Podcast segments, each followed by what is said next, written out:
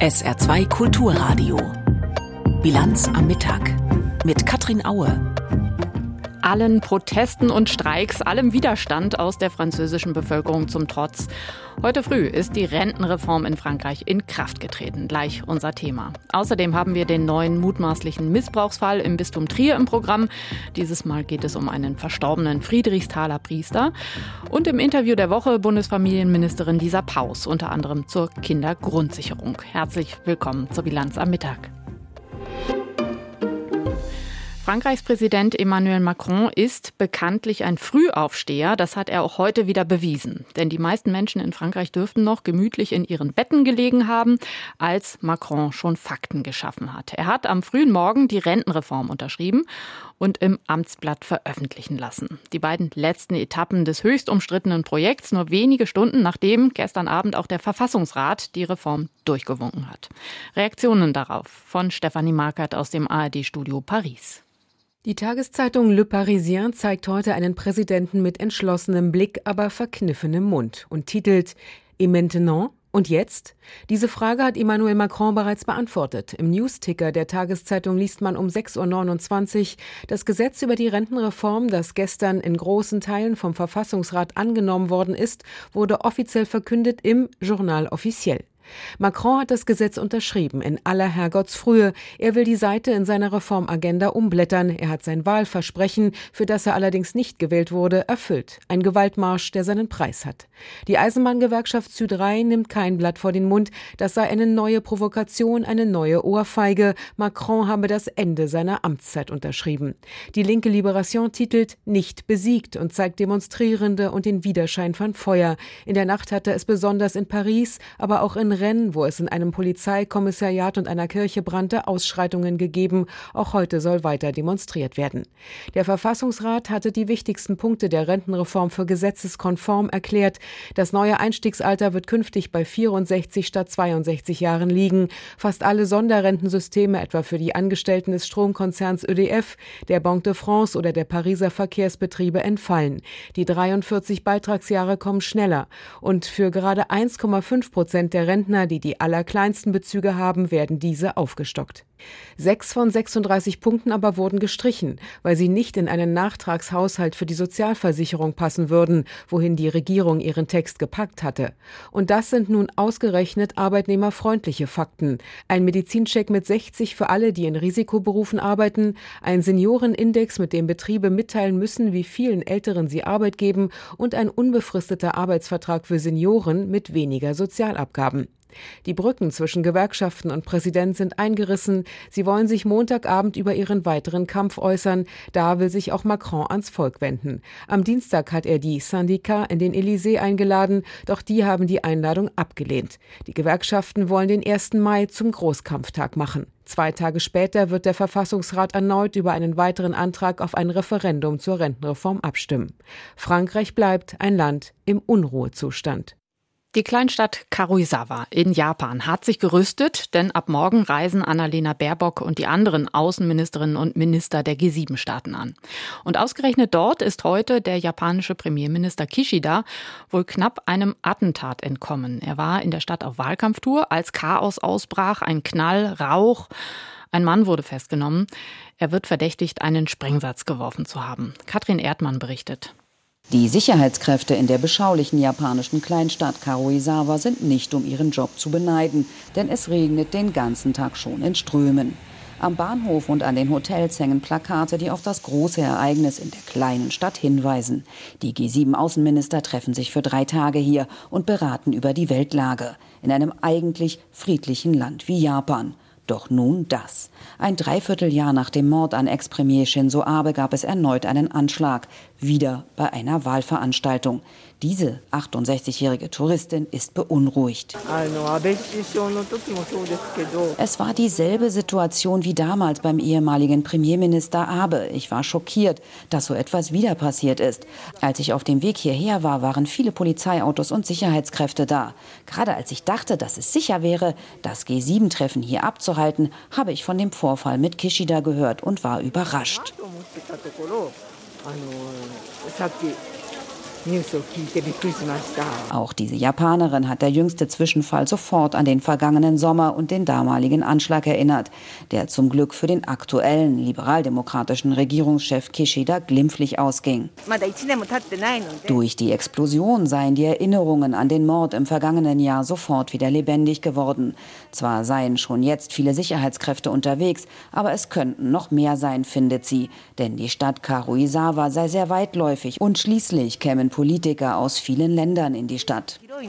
Dieser Bankangestellte hingegen fühlt sich sicher und glaubt, dass die bisherigen Vorkehrungen ausreichen, wie er der Agentur Reuters sagt. Ich glaube, sie tun alles, was möglich ist. Es wurden Polizeibeamte aus dem ganzen Land mobilisiert und ich denke, sie sind gut vorbereitet auf das G7-Außenministertreffen. Bundesaußenministerin Annalena Baerbock hat bei ihrer Ankunft am Sonntagmittag schon eine kleine Rundtour in der Region hinter sich. Sie war erst in China, reiste dann weiter nach Südkorea und kommt dann über Tokio mit einem Sonderzug in die rund 1000 Meter hoch gelegene Stadt Karuizawa. Missbrauch im Bistum Trier. Diese Woche wurde ein neuer Fall bekannt, beziehungsweise ein weiterer mutmaßlicher Täter. Ein Priester aus Friedrichsthal soll über Jahrzehnte Fotos von mutmaßlichen Missbrauchstaten angefertigt haben. Sein Neffe hat die Bilder erst kürzlich im Nachlass des Mannes gefunden und jetzt öffentlich gemacht. Was besonders schockierend ist, die Kirche wusste offensichtlich von dem missbrauchlichen Verhalten des Priesters und hat ihn ausgerechnet in den Schuldienst versetzt. Dazu der Kommentar von Oliver Buchholz.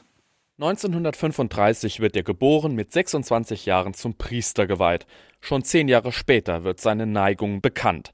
Bei einer Wallfahrt nach Rom bemerkte ein anderer Geistlicher, dass der Priester Fotos von Schülern anfertigte.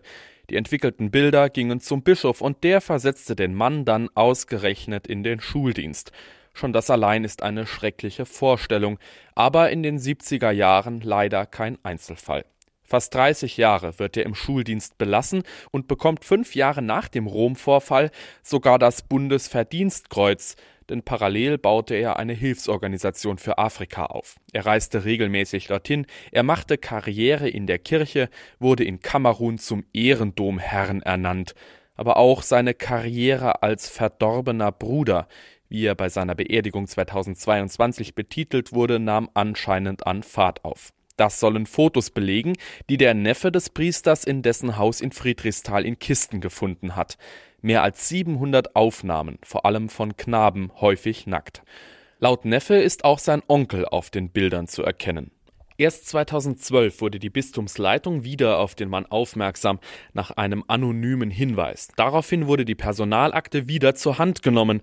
Aber wirklich erst dann, liebes Bistum? Ich kann das nicht so recht glauben. Hätte man nicht viel eher, viel mehr verhindern können. Zur Staatsanwaltschaft gebracht wurden offensichtlich nur die Fälle von 1971. Auf der einen Seite wurden hier dank des Neffen die Karriere eines Kirchenmannes und mutmaßlichen Verbrechers ans Licht gebracht, eine Karriere, die so leider nicht selten ist. Ein Fall wie viele andere, von denen ich in zahlreichen Missbrauchsstudien schon gelesen habe. Aber dieser Fall wirft für mich dann doch nochmal andere Fragen auf, die das Bistum bislang unbeantwortet ließ. Warum wurde ein Priester mit derartigen Neigungen, für die es schon früh Beweise gab, ausgerechnet in den Schuldienst versetzt und über Jahrzehnte dort belassen? Warum intervenierte das Bistum 1976 nicht, als der Priester das Bundesverdienstkreuz erhielt? Warum wird die Personalakte zwischen 71 und 2012 offensichtlich nie geöffnet, obwohl die Neigungen und die Strafversetzung bei Bistumsleitung und Klerus bekannt sein mussten? Wenigstens der andere Priester, der den Hobbyfotografen in Rom ertappte, musste doch was gewusst haben. Wer hat die Fotos gemacht, auf denen der Priester mit seinen mutmaßlichen Opfern zu sehen war? Auch da muss es Zeugen geben.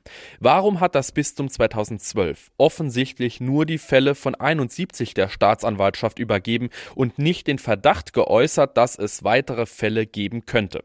Bei einer Hausdurchsuchung wären der Staatsanwaltschaft die 700 Fotos sicher nicht entgangen.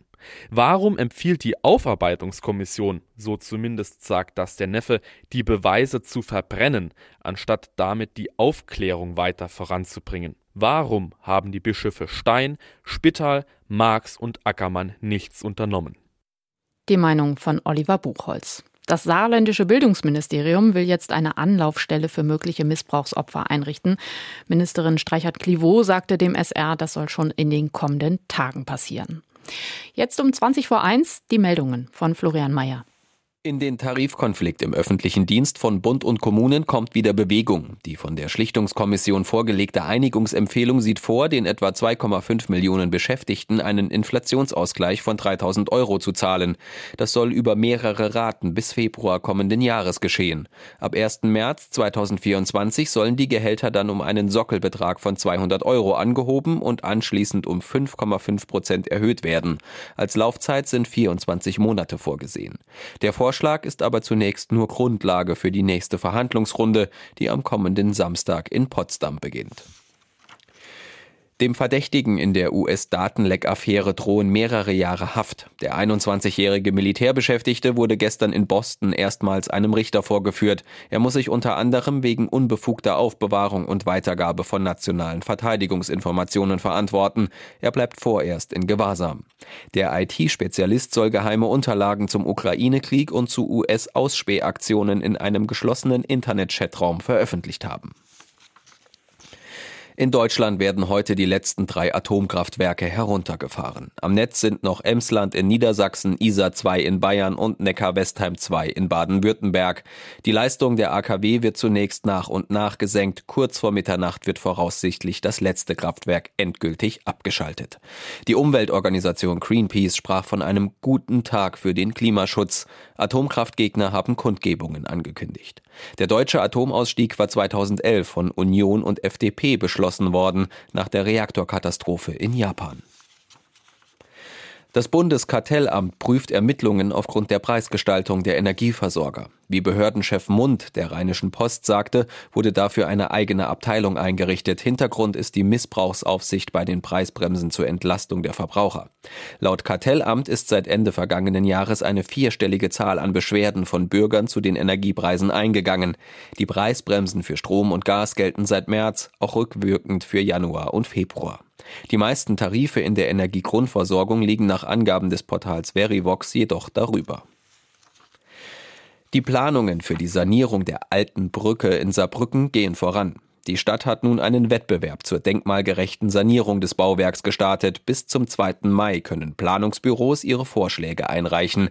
Dabei soll auch der Bereich um die beiden Brückenköpfe Teil der Planung sein. Im September sollen die besten drei Entwürfe gekürt werden. Für die teilnehmenden Planungsbüros hat die Stadt insgesamt 170.000 Euro an Preisen und Aufwandsentschädigungen eingeplant. SR2 Kulturradio. Bilanz am Mittag. Das Interview der Woche. Mehr als jedes fünfte Kind unter 18 Jahren ist laut der Bertelsmann Stiftung im vergangenen Jahr von Armut bedroht gewesen. Es handele sich um 2,88 Millionen Mädchen und Jungen. Das hat die Stiftung im Januar ausgerechnet. Im Alltag heißt das für die Betroffenen Mangel, Scham und deutlich schlechtere Zukunftschancen. Die Ampelkoalition will dagegen etwas tun. Soweit, so einig ist man. Aber mit wie viel Geld? Da fängt die Diskussion in der Regierung an. Unsere Hauptstadtkorrespondentin Eva Ellermann hat mit Familienministerin Lisa Paus von den Grünen darüber gesprochen. Frau Paus, Sie sind ja jetzt ziemlich genau ein Jahr Ministerin für Familie, Senioren, Frauen und Jugend. Das ist ein großes Spektrum, aber Ihr großes zentrales Thema im Moment ist die Kindergrundsicherung. Die hat die Ampelregierung ja auch im Koalitionsvertrag als zentrales Projekt festgehalten, mit dem Ziel, die Kinderarmut in Deutschland zu bekämpfen. Einig ist sich die Ampel darin, dass die Kindergrundsicherung kommen soll. Aber was darunter jetzt nun genau zu verstehen ist, darüber streiten vor allen Dingen die FDP und die Grünen in den letzten Wochen immer lauter. Frau Paus, vielleicht erklären Sie uns noch mal, wie die Kindergrundsicherung aus Ihrer Sicht im Kern aussehen soll. Ein Blick in den Koalitionsvertrag hilft da sehr gut weiter. Wir wollen die kindbezogenen Leistungen zusammenführen zu einer Leistung, damit eben alle Familien Klarheit haben, es kommt bei ihnen das Geld auch tatsächlich an. Und das heißt konkret, dass wir das Kindergeld, den Kinderzuschlag, den Kinderregelsatz und äh, Teile des Bildungs- und Teilhabepakets zusammenführen wollen und perspektivisch auch den Kinderfreibetrag mit einbeziehen wollen. das zu bündeln, zusammenzuführen, das ist die Kindergrundsicherung. Das heißt, sowohl Gesetze zusammenzuführen, als eben auch die Auszahlung zusammenzuführen. Und äh, da erhoffen wir uns natürlich auch Unterstützung durch die Digitalisierung. Die Vorstellung ist, dass wir die Familienkasse, die ja viele schon kennen, zu der zentralen Ansprechstation machen für alle Familien, egal sozusagen in wo sie, wie sie sonst ihr Einkommen bekommen, für alle Familien, für alle Kinder und dann mit einem digitalen Kindergrundsicherungsportal ausgestattet wird und dass dann die Behörde für einen zusätzlichen Kindergrundsicherungscheck durchführt. Das heißt, wir bündeln diese Leistungen zu einem Garantiebetrag, der bei allen Eltern ankommt und zu einem Zusatzbetrag für die, deren Einkommen gering ist, sodass sie eben zusätzliche Unterstützung brauchen, auch ein Recht darauf haben, zusätzliche Unterstützung zu bekommen. Und damit eben alle Familien das auch wissen, dass sie ein Recht haben auf diese zusätzliche Unterstützung, dafür wollen wir diesen Kindergrundsicherungscheck einführen, sodass dann eben vom Staat die Mitteilung kommt, wir haben den Eindruck, du hast Anspruch auf zusätzliches Geld, gib uns einen entsprechenden Hinweis und wir unterweisen das dann an dich. Jetzt hat ja die FDP überhaupt kein Problem damit, äh, Leistungen zu bündeln und ähm, das zu vereinfachen, den Zugang, die Digitalisierung, da sind sie ganz beieinander. Allerdings, ja, das ist noch nicht ganz so leider, ähm, sondern bei der äh, Frage der Bündelung der Leistungen sind wir eben noch nicht zusammen. Stichwort äh, Diskussion um das Thema Kindergeld, Kinderfreibetrag, da bin ich eben mit der FDP noch nicht zusammen. Und auch bei der Frage der Zukunft des Bildungs- und Teilhabepaketes gibt es Diskussionen.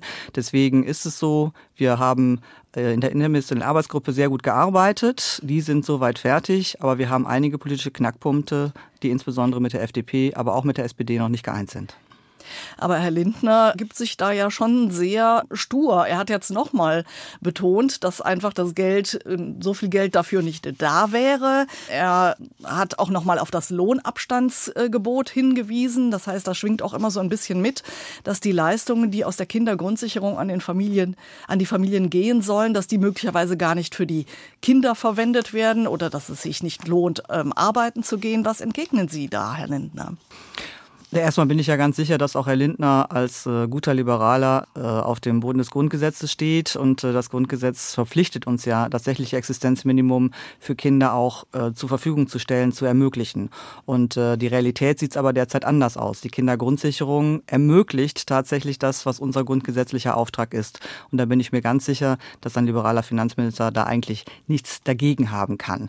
Und äh, darüber hinaus ist es richtig, dass wir mit der Kindergrundsicherung natürlich die Arbeitsanreize nicht verschlechtern wollen, sondern verbessern wollen. Deswegen ist ja außerdem vorgesehen, dass eben auch bei der Kindergrundsicherung geschaut wird, dass mehr Netto vom Brutto bleibt, also dass eben zusätzliches Einkommen sich auch lohnt. Und aber auch da bedeutet das natürlich, dass das zusätzlichen Kosten verbunden ist. Das kennen wir auch im Zusammenhang mit der Bürgergeldreform. Auch da ist es klar, wenn man eben die Arbeitsanreize verbessern will, dass eben äh, nicht alles sozusagen sofort aufgesogen wird wieder, dann kostet das erstmal auch ein Stückchen mehr Geld, was aber gut investiert ist, weil eben die Arbeitsanreize damit verbessert werden. Jetzt haben Verbände wie der Paritätische Wohlfahrtsverband zum Beispiel gefordert, ähm, dass der Bundeskanzler Olaf Scholz sich klarer positionieren sollte in Sachen Kindergrundsicherung. Ähm, der hat bei der letzten Regierungsbefragung eigentlich eher wie der Finanzminister Lindner argumentiert und hat gesagt, ja, wir haben ja gerade schon sieben Milliarden mehr für Kindergeld und Kinderzuschlag freigegeben und ähm, wir haben ja noch viele andere Reformvorhaben. Würden Sie sich wünschen, dass er Ihnen den Rücken mehr stärkt?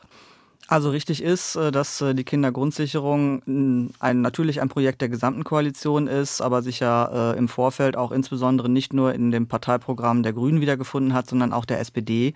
Und ich habe verschiedenste Stimmen der SPD eindeutig so wahrgenommen, dass ihnen dieses Projekt mindestens so wichtig ist wie mir, was richtig ist, weil wir es brauchen. Diese verfestigte Kinderarmut nimmt den konkreten Kindern aktuell massive Chancen und sie ist auch nicht gut für unsere gemeinsame Zukunft als Gesellschaft. Denken Sie nur an den demografischen Wandel.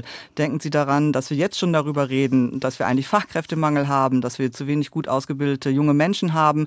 So, Kinderarmut macht was mit den Menschen das ist nun mal so, dass eben dann nicht automatisch gewährleistet wird, dass das alles ganz, ganz tolle, fitte und so weiter Erwachsene werden, weil wir eben ihnen bereits in der Kindheit ihre Chancen rauben. So, deswegen ist das so ein wichtiges Projekt, ein klares Projekt auch für die SPD. Äh, so habe ich auch den Bundesratsantrag der Ministerpräsidentin aus dem Saarland auch verstanden als Unterstützung genau für dieses Projekt äh, und da bin ich mir auch sicher, dass der Kanzler das weiß. Ich bin auch in guten Gesprächen mit dem Kanzler Zu der Frage der Finanzierung, da sind wir noch nicht ganz beieinander. Ähm, aber ich glaube, es ist klar, der Kanzler weiß auch, wir müssen über soziokulturelle Existenzminimum reden. Wir müssen darüber reden, dass wenn die Leistungen gebündelt werden, dass dann ja auch das erreicht wird, was wir wollen, dass es eben mehr abgerufen wird, dass das dann auch mehr Geld kostet. Und wir müssen auch über das Thema Lohnabstandsgebot reden, also zusätzliche Arbeitsanreize. Und auch das wird sich im Haushalt niederspiegeln müssen.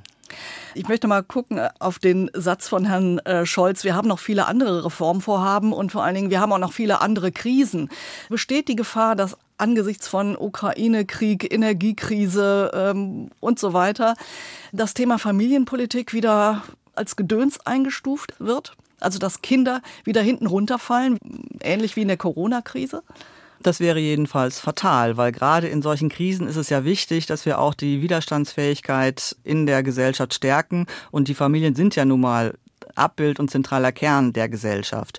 Und äh, wir haben es in der Corona-Zeit ja bereits erlebt, dass wenn sich zurückgezogen wird, was das auch für eine Brüchigkeit für die Gesellschaft bedeutet, dass der Kit, den wir alle miteinander brauchen, dass der fehlt, dass der eben brüchig wird, das Vertrauen in der Gesellschaft zurückgeht.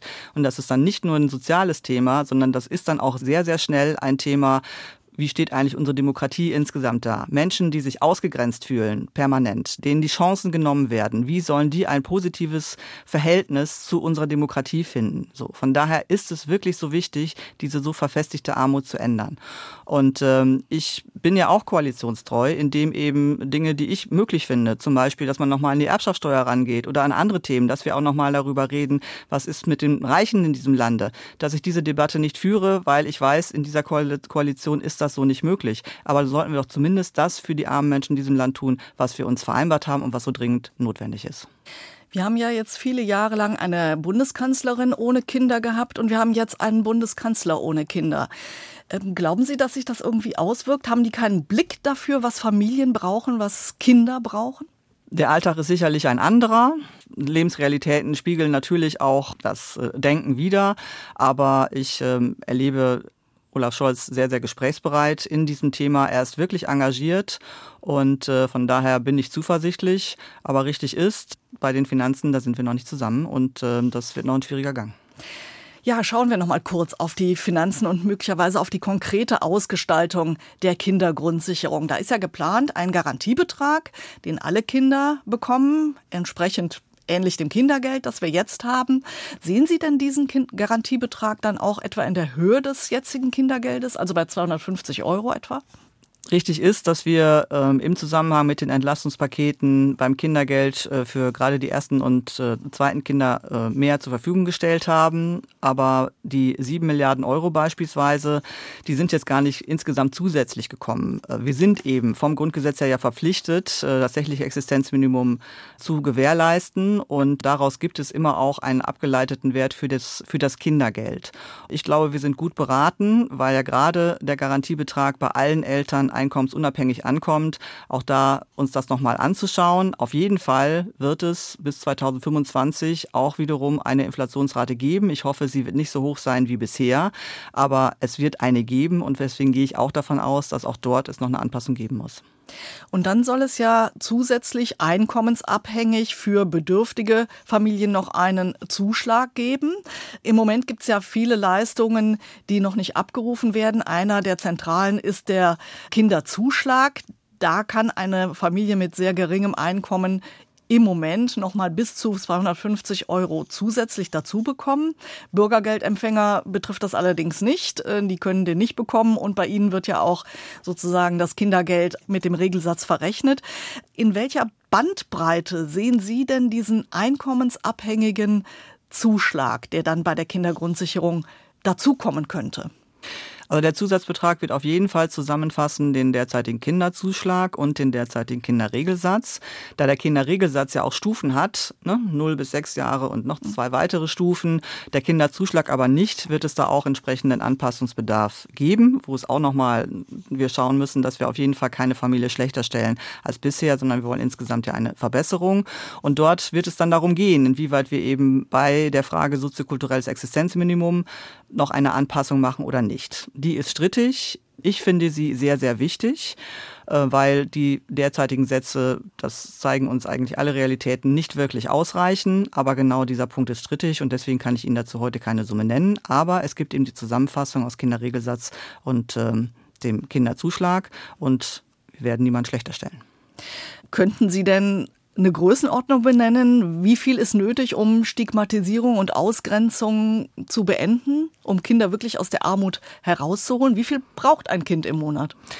Ich kann Ihnen jetzt äh, keine Summe nennen. Ich habe ja deutlich gemacht, ich finde, es ist äh, zu wenig. Mir liegen auch entsprechende Berechnungen vor. Aber es gibt ja auch vielfältige Verbände, nicht nur der Paritätische, auch andere Verbände, die schon mal aus ihrer Sicht äh, vorgelegt haben, ne, was es eigentlich bräuchte.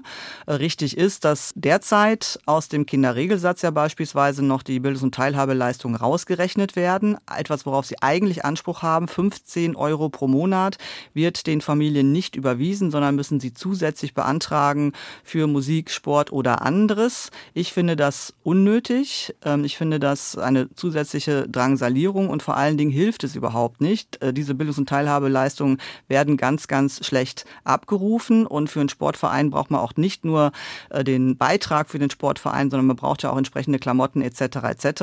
Also deswegen möchte ich diese 15 Euro auf jeden Fall schon mal rein in den normalen Zusatzbetrag. Und darüber hinaus äh, gibt es ja verschiedene Dinge, die wir kennen vom Kinderrecht Regelsatz, dass kein Weihnachtsbaum drin ist beispielsweise oder dass auch äh, derzeit davon ausgegangen wird, dass Kinder sich nur im eigenen Zimmer aufhalten, also zusätzliche Kosten durch zusätzliche Nutzung anderer Räume und anderer Gegenstände sind nicht vorgesehen. All das ist nicht zeitgemäß und deswegen sehe ich einen Anpassungsbedarf. Bei den 12 Milliarden Euro, die Sie eben für die Kindergrundsicherung veranschlagt haben, haben Sie ja schon auch Vorschläge gemacht, wie man an diese 12 Milliarden herankommen könnte. Zum Beispiel den Soli nicht komplett abschaffen, zum Beispiel den Kinderfreibetrag, der ja steuerlich eher besser verdienenden zugutekommt, ähm, abzusenken. Erbschaftssteuer haben Sie eben schon angesprochen, wäre gar nicht machbar mit dem Koalitionspartner FDP im Moment. Das sind ja alles Vorschläge, die bei der FDP eher auf Abwehr stoßen. Wo wollen Sie sozusagen im Haushalt dann diese Mittel herbekommen? Also erstmal ist es äh, so, dass äh, wir aktuell ja nicht nur darüber reden, ähm, was brauchen wir an zusätzlichen Einnahmen, sondern ähm, die Wahrheit ist schlicht, äh, der Finanzminister möchte das Geld für andere Dinge ausgeben. So und da sage ich, ne, dann müssen wir noch mal schauen, was für Prioritäten haben wir miteinander vereinbart als Koalition. Und da ist die Kindergrundsicherung eben die Top-Priorität als das sozialpolitische Projekt dieser Ampel und das lässt sich auch nicht wegdiskutieren. Und dann sind dann eben andere Projekte, die teilweise auch gar nicht im Koalitionsvertrag stehen stehen, die aber ähm, der FDP-Minister gerne machen möchte, die stehen eben dann aus meiner Sicht klar hinten an. So, und ansonsten ist es so, bei den, bei den 12 Milliarden ist ein Teil, ähm, das habe ich auch immer transparent gemacht, einfach die Schätzung, dass eben tatsächlich mehr von den Leistungen ankommt bei den Familien. Die haben jetzt schon Anspruch drauf, aber aus verschiedenen Gründen kommt die Leistung bei den Familien nicht an. Und ein anderer Teil äh, ist äh, sicherlich auch das, was ohnehin gemacht werden muss, nämlich tatsächliche Existenzminimum. Das muss ja vom Staat äh, freigestellt werden werden alle zwei Jahre werden sowohl die Steuertarife angepasst äh, als eben auch die sonstigen Bedürftigkeitsregeln. So und äh, das sind Dinge, die wir ohnehin tun müssen. Die muss der Finanzminister auch tun, egal wie er sich jetzt mit der Familienministerin einigt. So von daher geht es eher darum, dass wir uns gemeinsam nochmal committen. Wir wollen gemeinsam dieses Projekt, wir wollen diese Bündelung und das schieben wir nicht weiter auf. Wir brauchen auch das Gesetzgebungsverfahren, dass es jetzt langsam äh, in die Hufe kommt, weil ansonsten in der Tat wird es bis 2025 nichts werden. Und dann wären wir alle ziemlich belämmert, weil das ist, glaube ich, nichts, was eine Koalition gut vertragen kann. Das wäre ein Fiasko für die gesamte Ampelregierung.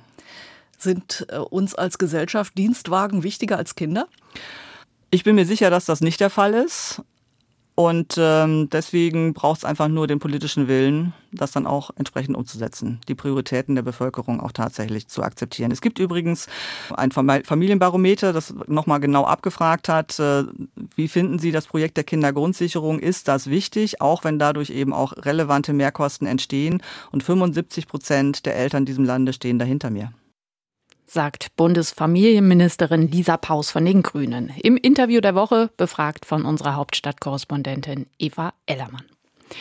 Zum Wetter im Saarland. Noch ist vielerorts Sonne, aber die verschwindet im Laufe des Nachmittags weitgehend hinter Wolken. Am frühen Abend kann es auch Regen geben. Die Höchsttemperaturen heute zwischen 11 Grad im Hochwald und 16 Grad an der Saar. Morgen ist es meist bedeckt, zum Teil auch regnerisch und es wird wieder etwas frischer, maximal 9 Grad am Brustalsee und 13 Grad in Perl. Und die neue Woche geht wechselhaft los, mal etwas Sonne, mal Wolken, mal Schauer, aber mit jedem Tag wird es dann etwas milder. Das war die Bilanz am Mittag. Mein Name ist Katrin Aue.